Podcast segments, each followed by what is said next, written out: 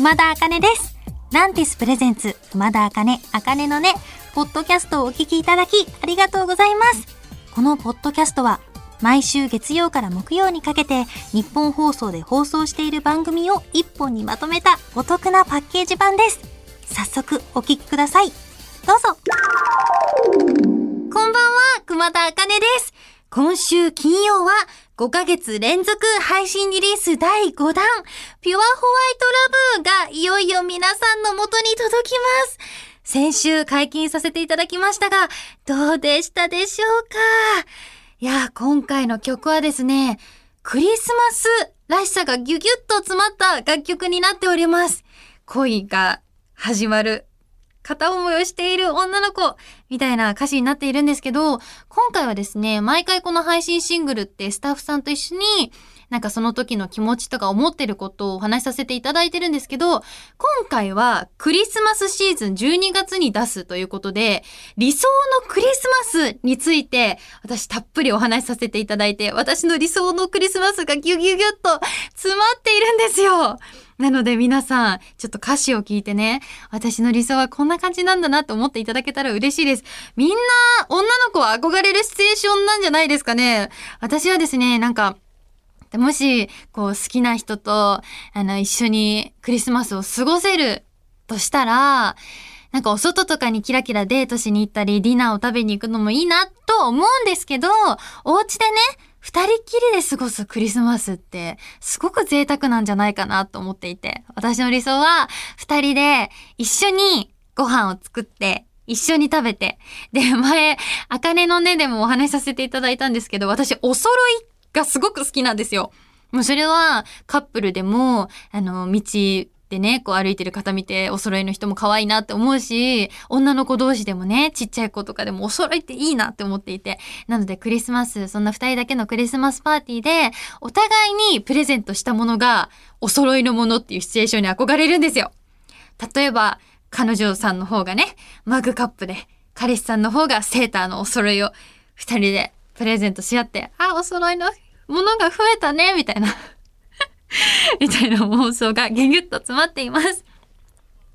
経験はないです。ちょっと。経験はって聞かないでくださいそう、そんな楽しそうに言ってるんでですって。いいじゃないですか。私のいろんな漫画からの知識ですよ。なんか私の、そうですよ。思ってることはたくさんあるんです。なんで、今回ね、そうそう、曲も本当にさ、イントロからサンタさんがやってきそうな、すごく可愛いメロディーから入るし、ポップでね、キュートなんですけど、落ちサビのとこではちょっと心がギュッて、なんか切なくなるようなメロディーですし、歌い方もちょっとこだわったので、ぜひフルで皆さんそういうなとこにも注目して聴いていただきたいななんて思います。あの、レコーディングもね、今回はすごくスムーズに進んで、なんかね、やっぱり私の理想が詰まっているからすごく気分も盛り上がって歌ったのですごくスムーズに進みました。たくさんたくさん聴いてください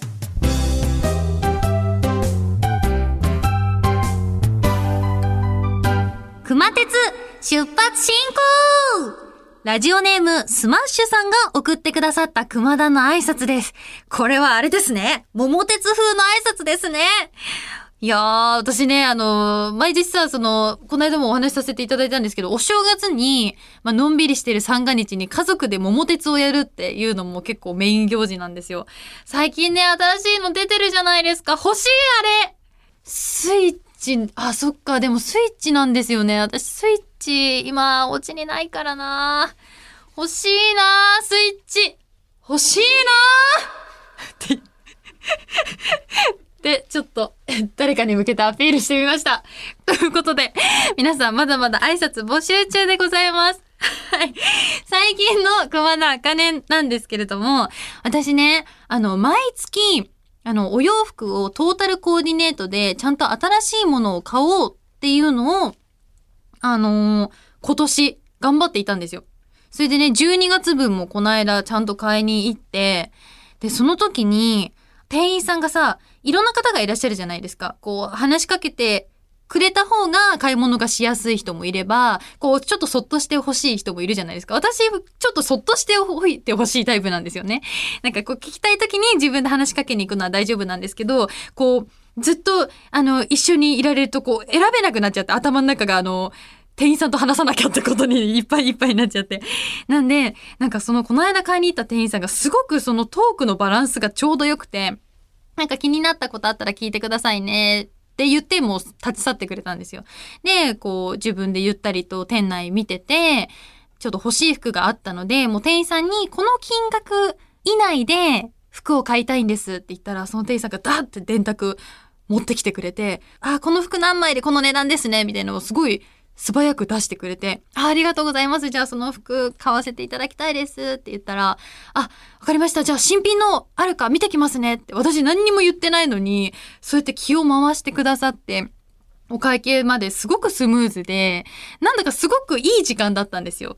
で、お家に帰った後に、ああ、あの店員さんすごく素敵だったなって。でもこれって私のお仕事にも活かせることだよな。例えばなんかメールの返信、お仕事の、あの、連絡の返信を早くしたら、マネージャーさんもお仕事もっとしやすいだろうし、なんか喋ってる時のあの笑顔すごく素敵だったな。私もああいう風に人と接せれるようになりたいなってなんかすごく思うきっかけになってよかったんです。なんか普段のちょっとしたことから素敵だなって思える人に出会えるとなんか一日ハッピーですよね。で、なんか私その毎月なんか自分でルールを決めて服を買ってたら周りからもなんか前よりおしゃれになったねって言っていただけることが増えて SNS でも皆さんがあこの服かわいいとか言ってくださってすごく嬉しいのでこれからもねちゃんと毎月新しいものを一つ買うみたいなのを頑張っていこうかなと思っています。以上、熊田茜の近況トークでした。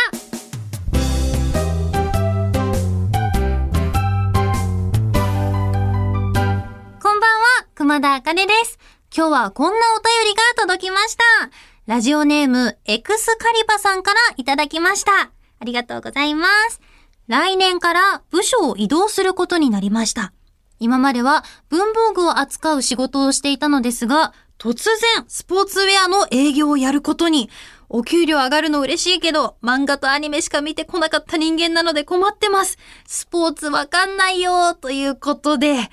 わあ、移動したんですね。ドキドキですね。なんか新しいとこにね、なんか行くっていうのは、そわそわしますよね。しかも文房具からスポーツウェアって、なんかかけ離れてますね。なんか、私もこう、今声優さんっていうお仕事やらせていただいてるんですけど、もういろんな役をやらせていただくんですよね。あの、年齢も、あの、やってることも、なんだ、性別も、はたまた動物もやったりするから、わからないことが多くて。私は自分の経験として以前ライフルイズビューティフルっていう作品に出演させていただいたんですけど、その時にビームライフルの作品だったんですよ。で、私、アニメのアフレコ前にビームライフルっていうもの自体を本当に知らなくて、なので、一から学ばなきゃいけなかったんですよね。なんで、私はそういう知らないことに出会った時、今すごく便利じゃないですか。もうネットで何でも情報を、基礎情報を知ることができるので、とにかくまずウィキペディアとかで 情報を仕入れてから、そこからなんか公式の動画を見てみたりとかして。で、私はそのアニメで監督さんとかにお会いすることができたので、アニメの監督さんすごく知識が豊富なので、監督さんからまた情報を仕入れたりとか、あと原作者の方にちょっと実際ってどうなんですか？ってこう興味持って聞いてみたりとか、あとはあの企画でね、実際にビームライフルを体験させていただけたんですけど、その時の情報量がやっぱりすごかったんですよ。自分で調べてももちろん学べるけど、実際に体験してみることで、こう感じることとか、新たな気づきとか発見があるので、やっぱりね、何でしたっけ？百聞は一見にしかずって、あ、言葉があるみたいにね、こう、やっぱ体験した方がね、知れるじゃないですか、いろいろ。なので、あの、エクスカリバさんも、もし可能だったらそのスポーツが何かわからないんですけど、実際に自分でやってみたら、なんか新たな気づきがあると思いますし、なんだろう、初心者だからこそ、あ、ここ、なんか難しいなとか、なんかスポーツウェアだからさ、なんか、この時にこういうスポーツウェアを着たらすごく気分が上がるよとか動きやすいよとかいろいろなアドバイスをしてあげれるなと思うので、ぜひぜひもしできたら体験してみると、なんかこう、お仕事もしやすくなるんじゃないかなと思います。ということで、エクスカリバさん、メッセージありがとうございました。移動した先でもぜひぜひ頑張ってください。応援してます。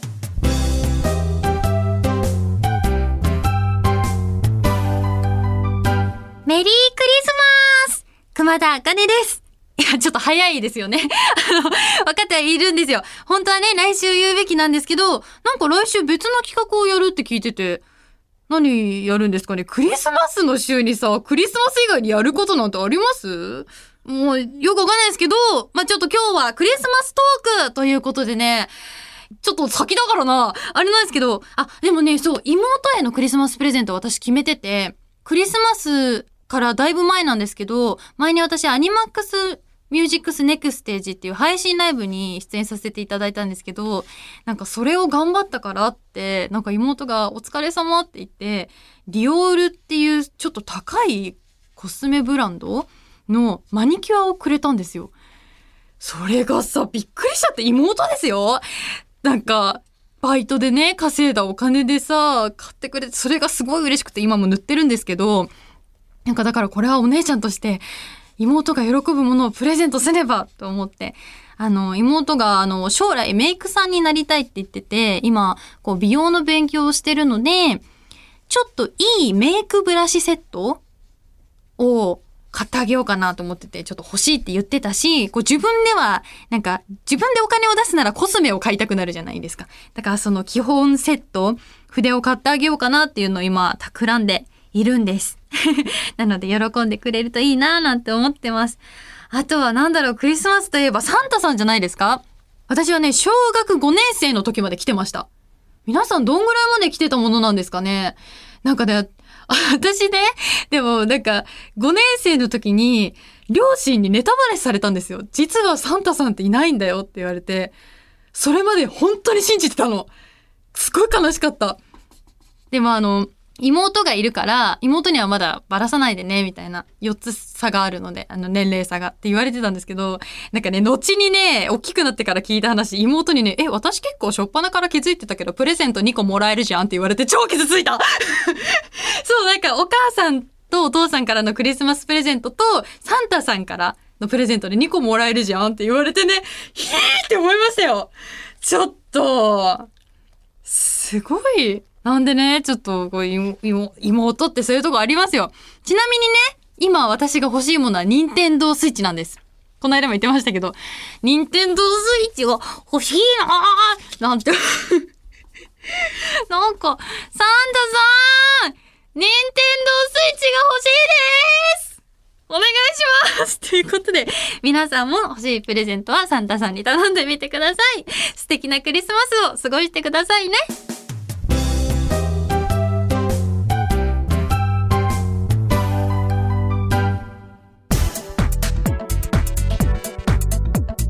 聞いていただきました。熊田あかね、あかねのね、いかがでしたか？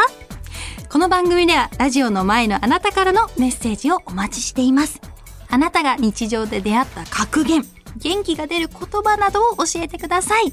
受付メールアドレスは、あかねアットマークオールナイトニッポンドットコム、あかねアットマークオールナイトニッポンドットコム、すべて小文字で AKANE です。